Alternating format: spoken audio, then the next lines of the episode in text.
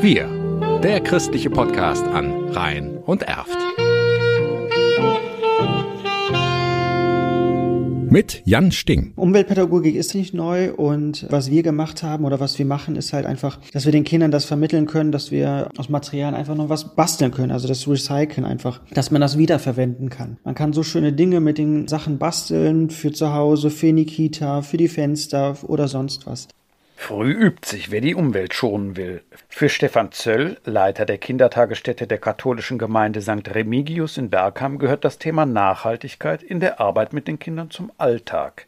Über Wochen haben sie zum Beispiel geübt, wie man den Müll trennt. Dabei haben wir äh, verschiedene Materialien äh, mit den Kindern besprochen. Wir haben sie gezeigt. Dann haben wir so ein, wie so ein Sortierspiel gemacht, dass man gucken kann, wo kommt was hin. Und im Endeffekt haben wir dann einen Mülleimer haben wir dann beklebt mit den ganzen unterschiedlichen Materialien. Was kommt da rein?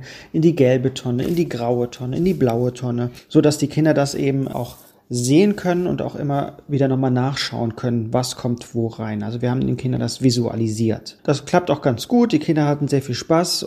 Dass wir für die Schöpfung Verantwortung übernehmen, diesen Gedanken greift das Erzbistum Köln mittlerweile in verschiedenen Bereichen auf. Christian Weingarten, Leiter der Stabsstelle Umweltmanagement im Erzbistum, beruft sich dabei auch auf die Enzyklika Laudato Si von Papst Franziskus. Darin geht es um die Verantwortung, die wir für unseren Planeten tragen. Zum einen ist das Thema Vielfalt.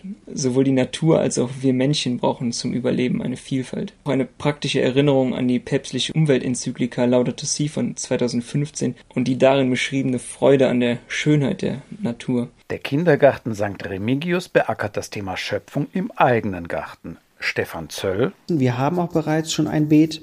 Dort haben wir aktuell erstmal nur Erdbeeren gepflanzt. Wir haben aber auf dem Hof noch einen Kirschbaum, die wir dann immer wieder ernten und mit gemeinsam essen. Wir haben auch Kirschmarmelade gemacht oder wir haben noch einen Johannisbeerenstrauch, wo wir mit den Kindern verschiedene Dinge dann mitmachen und zubereiten. Wir können aber auch andere Sachen. Wir haben auch schon mal Gurke gepflanzt oder wir haben schon mal Salat selber gepflanzt, so dass wir da auch mal einen Gurkensalat oder einen anderen Salat anfertigen können. Wir, der christliche Podcast an Rhein und Erft.